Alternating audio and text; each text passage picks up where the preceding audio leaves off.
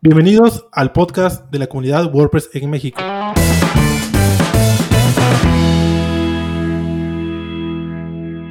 Hola a todos, nuevamente tenemos un episodio de la comunidad de WordPress en México y el día de hoy vamos a hablar sobre una breve introducción de los hostings para WordPress. Hoy tenemos dos invitados que son Jefferson de Monterrey y Urano, que ahorita mismo se encuentra en Querétaro. Este encuentra también Víctor y yo, Dafne. ¿Nos quieres contar un poco, Jefferson, de quién eres y qué haces? Hola, hola Dafne, hola Víctor, hola Urano. Eh, bueno, yo soy Jefferson Maldonado, soy CEO de UXDB.com, una plataforma de cursos eh, de Divi específicamente, y también CEO de Maldonado Z Studio, que es mi estudio de diseño web. Eh, también hago podcast y bueno, en general pues ayudo un poco a la comunidad, ¿no? Soy organizador de la Meetup de WordPress en Monterrey y bueno, pues aquí estamos intentando ayudar un poco a la comunidad en general. Y nosotros encantados de tenerte. Urano, si tú nos cuentas un poco. Sí, desde febrero vivo en Tequisquiapan, en Querétaro, y antes vivía en la Ciudad de México. Yo me dedico a hacer personalizaciones de WordPress y de WooCommerce. Y para ayudar a la comunidad tengo un canal en YouTube que se llama Urano González, donde enseño a, con programación y con código hacer personalización de WooCommerce, usar APIs eh, y cosas así. Sí, de hecho, en el primer capítulo, ¿verdad, Víctor? Hablábamos de que Urano ayuda mucho a la comunidad de WordPress con las noches de WordPress de todos los jueves. Las famosas noches de WordPress, Urano, ¿puedes contarnos tantito de, eso? Sí, ese proyecto empezó eh, con temas como este, temas comunes, temas que surgen una y otra vez, eh, pero por una tendencia personal mía, profesional, pues se fue un poco yendo hacia la parte de personalización de WordPress y programación y actualmente pues esos son los temas principales, un poco técnicos, eh, aunque al principio queríamos hacerlo muy general, pero bueno, pues ahí está eh, esa, esa parte para apoyar a la comunidad, para crear más desarrolladores, creo que hay pocos desarrolladores WordPress en México, y yo creo que hay mucho campo profesional para desarrollarnos y para crecer ese mercado. Wow, genial. Es cada jueves, ¿no, Urano, por lo regular? Cada jueves a las 10 de la noche. Ok, y ya estaremos por ahí. En el, sí, en el meetup de, de WordPress Ciudad de México, ahí lo anunciamos. Bueno, antes de, arrancar, quiero dar una, un pequeño spam. Eh, hace, hace unos días eh, lancé otro podcast, un podcast que es dedicado a WooCommerce con un amigo español que se llama Diego Nieto.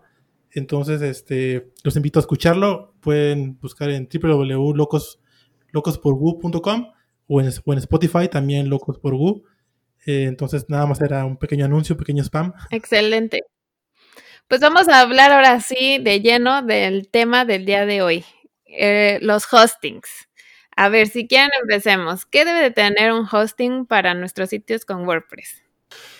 Eh, bueno, eh, les quiero comentar yo por acá, eh, bueno, como forma básica, un hosting para WordPress específicamente, digo, una de las cosas que yo creo que eh, son más importantes a valorar para contratar un hosting especializado en WordPress es que tenga soporte precisamente especializado en WordPress.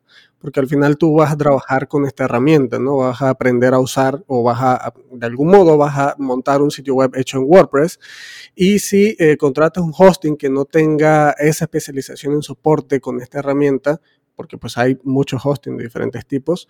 Eh, entonces, pues por ahí estarías eh, incurriendo en que luego cuando estés batallando con, con, el sitio web, que seguramente te va a pasar si estás empezando eh, y eh, vas, a, eh, vas, a, buscar un ticket de soporte o, en el chat de soporte en el hosting y no te pueden ayudar con ese problema de WordPress, pues no tiene demasiado sentido que contrates un hosting por allí. Entonces yo creo que uno de los elementos principales es verificar dentro del proceso de compra e incluso preguntarle al, hosting que, que, tú quieras contratar si tiene una especialización de soporte en WordPress, ¿no? Y en función de eso, pues decidir contratarlo. A partir de ahí, pues son muchos los elementos que eh, pudieras tú considerar eh, para poder elegir un hosting, pero creo que eso específicamente es una de las razones principales. Eh, no sé si mi compañero Urano puede complementar con algunas otras razones, yo creo que esa sería una de las principales. Sí, yo creo que yo veo más el hosting como, como el auto que manejas. Yo creo que el hosting no es algo permanente. Yo en mi, a lo largo de, de, mis desarrollos de WordPress he ido cambiando de hosting. Eh, yo creo que, como menciona Jefferson, es súper importante, sobre todo al principio, pues que tengas un muy, muy, muy buen soporte, porque si tú no eres experto, pues necesitas a alguien que sí lo sea y que sí te esté apoyando en los momentos en que más lo necesitas.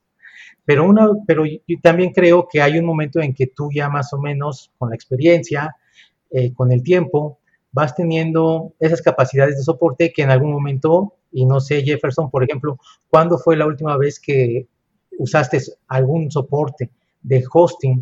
Yo creo, digo, y, ese es mi caso, este, yo creo que tiene como dos años que no he levantado un ticket.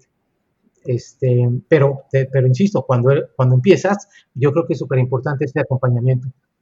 Sí, igual bueno, pero igual, igual hay hostings que, pues que, que, si uno tiene muchos problemas, a mí me ha tocado sí hablar varias veces y que, y que no me contestan, o igual el soporte está en otro idioma que no me logran entender, entonces igual creo yo que si el hosting tiene, yo, yo pienso que debes contar un hosting que esté en tu idioma, para que puedas entenderte también bien con, con ellos y sepan exactamente qué es lo que, qué es lo que tienes, y que existen, no 24/7, pero que existen eh, que sea un soporte constante, ¿no?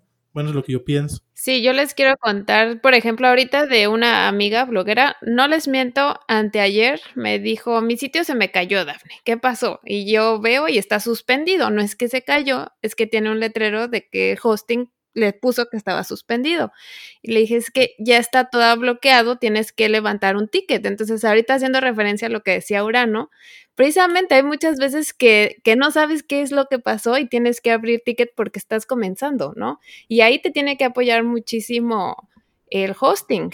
En el caso de ella es porque se había saturado su cuenta y pues ahora sí que depende de cada hosting, que eso lo vamos a hablar ahorita, toman diferentes acciones, ¿no? Cada uno. Y hay algunos que pues suspenden las cuentas y sin previo aviso. Te bajan tu web y bueno, me ha tocado a veces que ni siquiera te quieren dar el respaldo. Ajá. Y creo que eso es de lo que vamos a hablar también, ¿no? Como a continuación, ¿qué necesitas de un hosting? ¿Qué, ¿Qué, necesita tu blog, Urano? ¿Qué necesita, por ejemplo, tu tienda en línea o depende, ¿no? ¿Qué es, ¿Qué es lo que tú necesitas para que no vayas a pasar por una mala experiencia?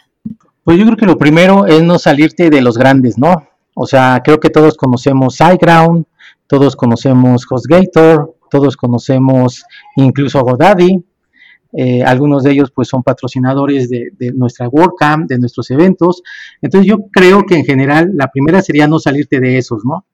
Este, lo, lo que sigue o lo que yo buscaría es ya, decía un poquito con el símil del auto, este, cuando sales de la escuela, pues manejas un auto, o cuando estás estudiando incluso, pues generalmente manejas un auto compacto, que, sale barato llevarlo y traerlo por toda la ciudad, etcétera. Cuando ya trabajas, pues lo que quieres ya es comprarte uno incluso así medio deportivo, ya después cuando andas en los 40, pues uno lujoso, etcétera, ¿no? Yo creo que también depende de tu, de tu proyecto y el momento en tu proyecto, pues eso es lo que tienes que, que buscar lo que he visto, muchas, eh, la mayoría de las veces creen que eh, el sitio o el, perdón, el hosting se debe de buscar en base al número de posts, al tipo de sitio, al número de productos que tiene la tienda y cosas así.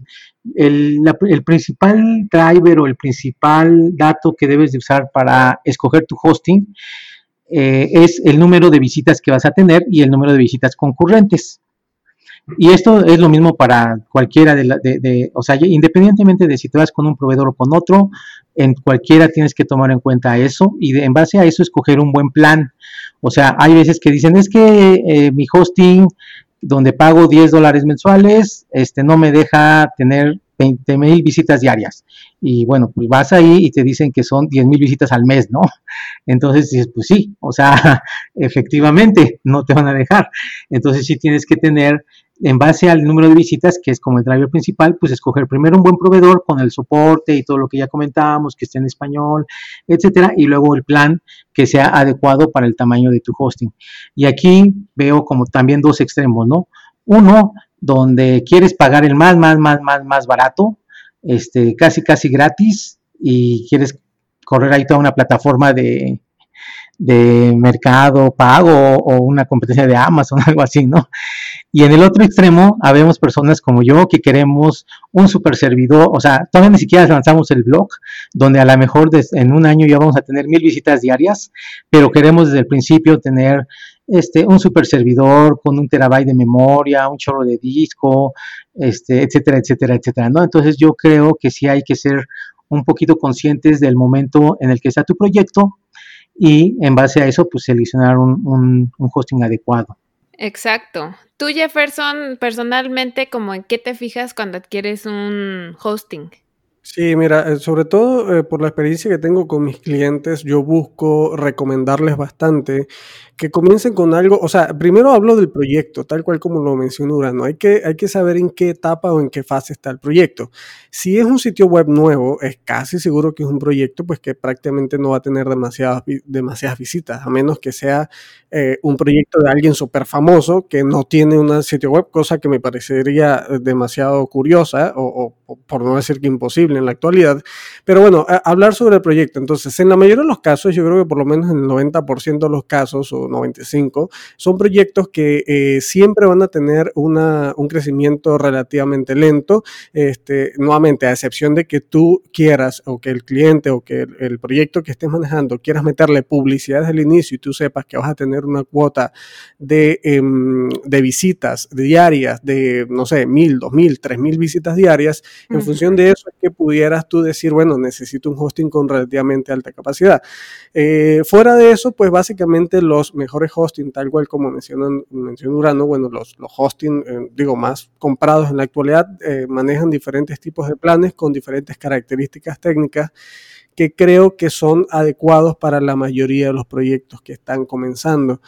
Yo eh, personalmente, pues, me uso y, y y le recomiendo a mis clientes este hosting estándar que tengan cierta cantidad de gigabytes de espacio y transferencia y todo esto, eh, pero sí corro totalmente de los hosting que ofrecen espacio ilimitado por un dólar al mes o algo así. Esos hosting una locura. Este, y también eh, busco pues que el hosting tenga cierto equilibrio y también desde el principio lo que sí también eh, tomo mucho en cuenta para proyectos propios y de mis clientes es que el hosting tenga una escalabilidad sencilla. Es decir, que si yo sé que si al final el, el proyecto crece o el proyecto de mi cliente va a crecer, simplemente contactando con soporte y mencionándoles que, bueno, de hecho, en teoría si es un buen hosting, ellos te van a contactar a ti y te van a decir, oye, te estás consumiendo ya todos los recursos que tienes en el plan que tienes contratado y necesitas, eh, bueno, aumentar esos recursos, ¿no? Entonces te ofrecemos tal plan para aumentar ese, esos recursos y que en la web no pase absolutamente nada, que tú no tengas ni que enterarte de que eh, ellos te aumentaron de plan o te cambiaron de su servidor o lo que sea, que tú simplemente digas, bueno, sí, este, pago un poco más y sé que mi web que está teniendo muchas visitas, que está generando ingresos, pues va a estar activa, no se va a caer, no va a haber ningún problema y tú que eres el hosting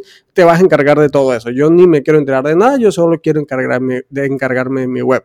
Entonces creo que esa es una característica que también busco mucho en eh, tipos de hosting actuales y bueno, eso es algo que es importante valorarlo porque si bien comienza con un plan chiquito y, y de algún modo económico, pues que tenga fácil escalabilidad también. Exacto, y una de las cosas que a mí se me, se me, bueno, me parecen muy importantes es lo que mencionas del soporte técnico. También porque hay muchos que no te dicen de antemano lo que va a pasar, ¿no? Hay veces que el server pasa por mantenimiento, alguna actualización de versión de PHP y hay muchos, dependiendo de cuál hayas contratado, pues que no te dicen ni siquiera, ¿no? O hay otros que ni siquiera hacen la actualización o no hacen mantenimiento y tú tienes que ver pues qué pasa y tú mismo cambiar las versiones de PHP. Entonces son muchas cosas que debes de tomar en cuenta y que si estás empezando no sabes por qué se cae tu sitio o los plugins no funcionan como debe de ser o por ejemplo quieres actualizar WordPress a la última versión y, y te dice que con tu versión de PHP no se puede y no sabes cómo hacerlo, ¿no? Y hay veces que, que los principiantes, porque justamente ahorita que estamos empezando, ¿no? Con el podcast, pues que no saben y que esto de hosting pues ayuda mucho, ¿no? A, a solucionar cosas rápido. Sí, así es, Dani. Tienes toda la razón. Yo, por, lo regular, como me dedico a crear tiendas online, pues este, checo que los hostings sean, sean este, como para WooCommerce o que tengan todas las, características para iniciar un e-commerce, ¿no? Como un certificado de seguridad. Así es, esa es otra de las cosas que, que son importantes, lo del HTTPS, que es el certificado SSL, que hay muchos que te lo cobran, hay otros que traen ya Let's, Let's Encrypt y otros que usan el default, ¿no? De ese panel. Eh, ¿Ustedes qué opinan de eso? Eh, definitivamente, digo, yo de hecho un hosting que no traiga por defecto ya SSL, por lo menos de Let's Encrypt gratuito, ya no lo veo como un hosting eh, que sea recomendable, porque es que ahorita es una de las cuestiones mínimas. De hecho, ya hay como un estándar mínimo de recursos que debe ofrecer un, hosting. Este, incluso me refiero a los elementos físicos del hosting propiamente, como que los discos sean SSD, etcétera, ¿no? Todo este tipo de cosas, que tenga, este, em, que tenga servidores en básicamente o, data center en, todos los continentes, por lo menos en los continentes más importantes. Entonces, digo, este tipo de cosas eh, ya son eh, elementos que debería tener un hosting por defecto y si tu hosting no te ofrece un SSL, pues huye de eso. De hecho, esos hostings son los de un dólar, seguramente. Exacto. Yo lo que he visto es que incluso los grandes te ofrecen o no el certificado Let's Encrypt, depende del plan. O sea, si hay en el plan a lo mejor de 5 dólares mensual, te lo venden por separado el certificado, pero a lo mejor si agarras el de 10 o el de 15 o el de 20 o, o algún otro, sí te lo incluyen pero estoy de acuerdo con Jefferson, si no lo incluyen yo huiría de, ese proveedor o de ese plan, ¿no?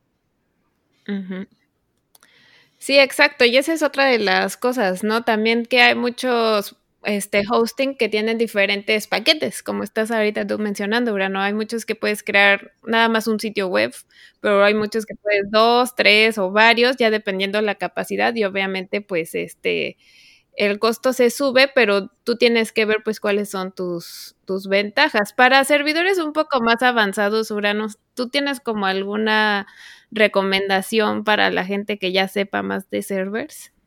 Sí, si, si sabes de servidores, otra vez yo creo que va enfocado al proyecto.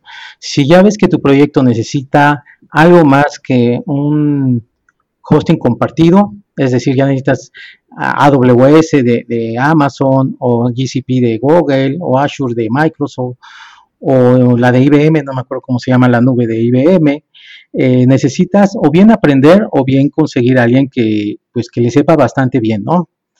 Eh, ya cuando llegas a, tu proyecto llega a, ese nivel de maduración, eh, otra vez, no hay uno preferido, yo no prefiero uno, yo tengo clientes en Amazon, tengo clientes en Google, eh, y en IBM. Y bueno, pues como, como proveedor te tienes que adaptar a lo que ellos ya, ya, tienen, ¿no?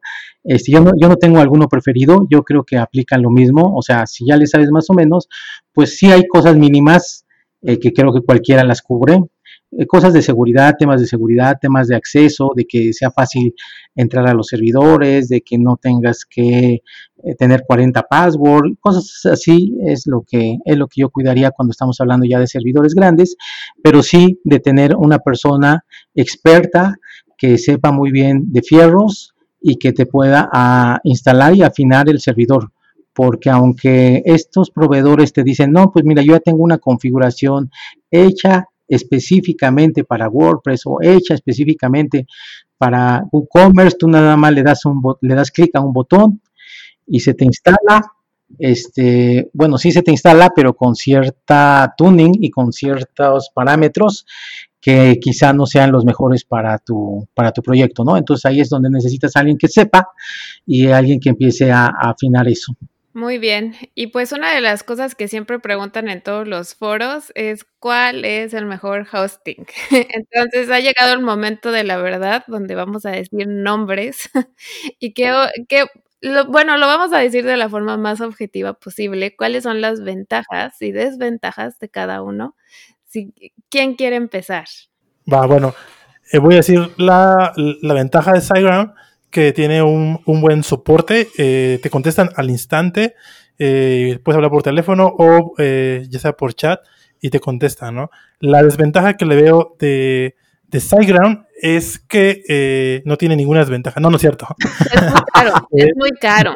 Es muy cara la renovación, la verdad. Es muy, que es demasiado caro. O sea, cuando contratas el primer plan, pues sí te lo dan como un costo pues relativamente bien, pero ya conforme al siguiente año ya aumenta el coste, el, costo prácticamente al doble, ¿no? Entonces eso sí es este complicado. Y también que no, que no tiene un cPanel como tal. La última versión tiene una como una mm, versión de tipo cPanel que ellos agregaron. Entonces, eso no sé qué tanta ventaja pueda, pueda llegar, llegar a ser, ¿no, Urano? ¿Tú qué opinas? Bueno, ahí hay un tema con cPanel. Acaba, el año pasado acaba de aumentar los precios de las licencias y eso como que despertó a varios hostings y entonces no, es uno de ellos, no es el único, pues se pusieron las pilas y se pusieron a desarrollar paneles o panel de control propios, donde si cPanel sigue subiendo los precios, pues en algún momento eh, pueden ellos tener la opción de decir, bueno, dejo de usar panel que creo que ya es una decisión en SiteGround. Yo he visto que todos los planes nuevos ya no usan cPanel, este, pero yo creo que es el primero y, habrá otros. La desventaja de no tener cPanel es que te complica las migraciones. El cPanel es como si supieras inglés. O sea, te puedes, con, si sabes inglés, pues igual puedes hablar con un chinito que también sepa inglés, o con alguien de Singapur, o con alguien de India, o con alguien de Estados Unidos, o con alguien de donde sea que sepa hablar inglés, ¿no? O sea, es súper fácil y súper rápido comunicarte. Si tienes panel, es, o perdón, sé panel, te puedes cambiar de, de, dentro del mismo proveedor o dentro del mismo proveedor a otro servidor o a un servidor de la competencia o a un servidor de AWS, etcétera, ¿no? O sea, es como que la universalidad que tenía ese panel eh, todavía tiene, eso es la superventaja de tenerlo, pero bueno, yo creo que poco a poco se irá perdiendo y cada vez los hosting, para no incrementar los costos, pues dejarán de usarlo. Otra superventaja de ese panel es que por lo mismo que es universal, encuentras eh, videotutoriales, este, tutoriales en YouTube, eh, posts, blogs, infinidad de material de cómo hacer X cosa en cPanel, ¿no? Desde cómo crear tu cuenta de correo, cómo configurar eh, tu cliente de correo en tu celular o en tu iPad, eh, o cómo modificar los DNS, etcétera. O sea, hay infinidad de, información acerca de cPanel y cómo operarlo. Sí, a, mí particularmente también me gusta trabajar con, con SiteGround. Eh, generalmente es el hosting con el que más tengo experiencia trabajando y el que más he recomendado, precisamente como menciona Víctor, por temas principalmente de soporte y en general porque es un hosting que falla bastante poco, es muy, muy raro que, falle. Eh, cosas que no me gustan apoyando a los compañeros es, eh, bueno, el cambio de, de cPanel a, a, su administrador actual, eh, además de lo que comenta Urano, que me vengo enterando lo de que cPanel subió sus precios y demás, digo, no lo sabía, pero además de eso, yo creo que la usabilidad como tal del panel actual de administración de SiteGround para las nuevas cuentas es absolutamente eh, pésima es sumamente difícil conseguir las cosas cuando en cPanel, al ser tan universal, como bien dice Urano, eh, ya estás súper habituado. Es decir, eh, entras a un cPanel y sabes dónde está exactamente todo porque todo está en el mismo lugar siempre, ¿no? Entonces es, es, como una librería, es súper sencillo usar y este nuevo panel de opciones de SiteGround a mí particularmente no me gusta demasiado, pero en términos generales es un hosting que responde bastante bien. El soporte es bueno, pero mm, a veces no tanto a veces flaquea un poco dependiendo de qué, de qué, bueno, en qué momento los agarres. A veces te atiende un ucraniano o una bielorruso y a veces pues sí te atiende un español o qué sé yo, no sé, o alguien en inglés, ¿no? Pero en términos en términos generales, el que yo comienzo para sitios que están comenzando, el que yo recomiendo y eh, otro hosting con el que he trabajado, que también recomiendo para proyectos un poco más grandes, sobre todo si tienes un proyecto que sabes que va a demandar bastantes recursos, es Kinsta que, bueno, en términos generales, un, un hosting que funciona bastante bien. Eh, la única pega de Skinsta es que sí es costoso, o sea, son planes desde 30 dólares al mes y, eh, bueno, tienes que tener ese dinero de inversión para tu plan. Pero bueno, es un hosting que funciona bastante bien y que técnicamente hablando soporta sitios que van a tener una alta demanda de recursos. Entonces, por ahí están un poco mis hosting recomendados. Eh, hosting que no recomiendo, no sé, no, quiero no recomendar alguno, pero bueno, en términos, en términos generales, y yo creo que este, eh, eh, técnicamente hablando no son los mejores. HostGator eh, tiene un muy mal soporte y bueno, en términos generales, sí, es, tiene muchos inconvenientes, así que HostGator yo nunca lo recomendaría en términos generales. Eh, es bajo mi experiencia propia, pero bueno, ahí está un poco. Sí, y hablando también del certificado de seguridad, también es con costo adicional. Realmente, hablándolo objetivamente, este también como GoDaddy, que te venden todo por separado, incluso en GoDaddy que te venden los correos por separado, yo también diría que chequen bien su presupuesto porque siempre te dicen, ¿no? Que el primer año te regalan así de que 100 pesos y te dan el dominio y todo, ¿no? Varios hostings, pero luego que resulta que tienes muchos límites en correos, en certificados, en respaldos, y entonces ya es cuando te vas viendo la necesidad o de aumentar todo eso o ya de migrar. Entonces hay que... Sí, tarde vas a, vas a tener que migrar a a otro, ¿no? Así es. Así es, y, yo, por ejemplo, con otras personas que ahorita tengo sitios, pues se tienen que esperar porque me dijeron es que lo acabo de renovar y se gastaron, no sé, como cuatro mil pesos porque todo lo tenían por separado, por decir, te digo, los correos, el certificado tal.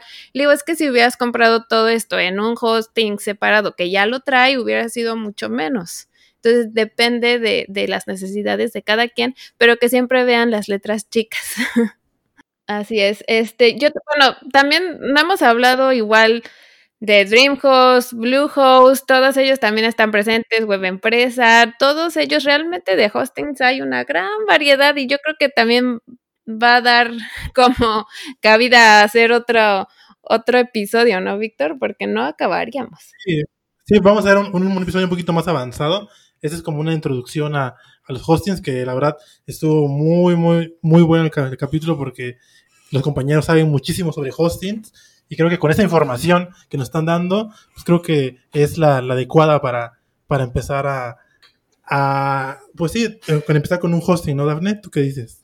Sí, exacto, y sobre todo también los dominios, ¿no? Que hay muchas veces que que perdemos dominio, se quedan en stand-by, o sea, hay muchas veces que las políticas son distintas, también a veces te multan, ¿no? No sé si les ha pasado de que por tardarse en renovar o por cosas así, todo como mencioné anteriormente, creo que es muy importante ver todo antes de, de, comprar, investigar y hacerlo, porque pues al menos un año vas a estar con, con ellos.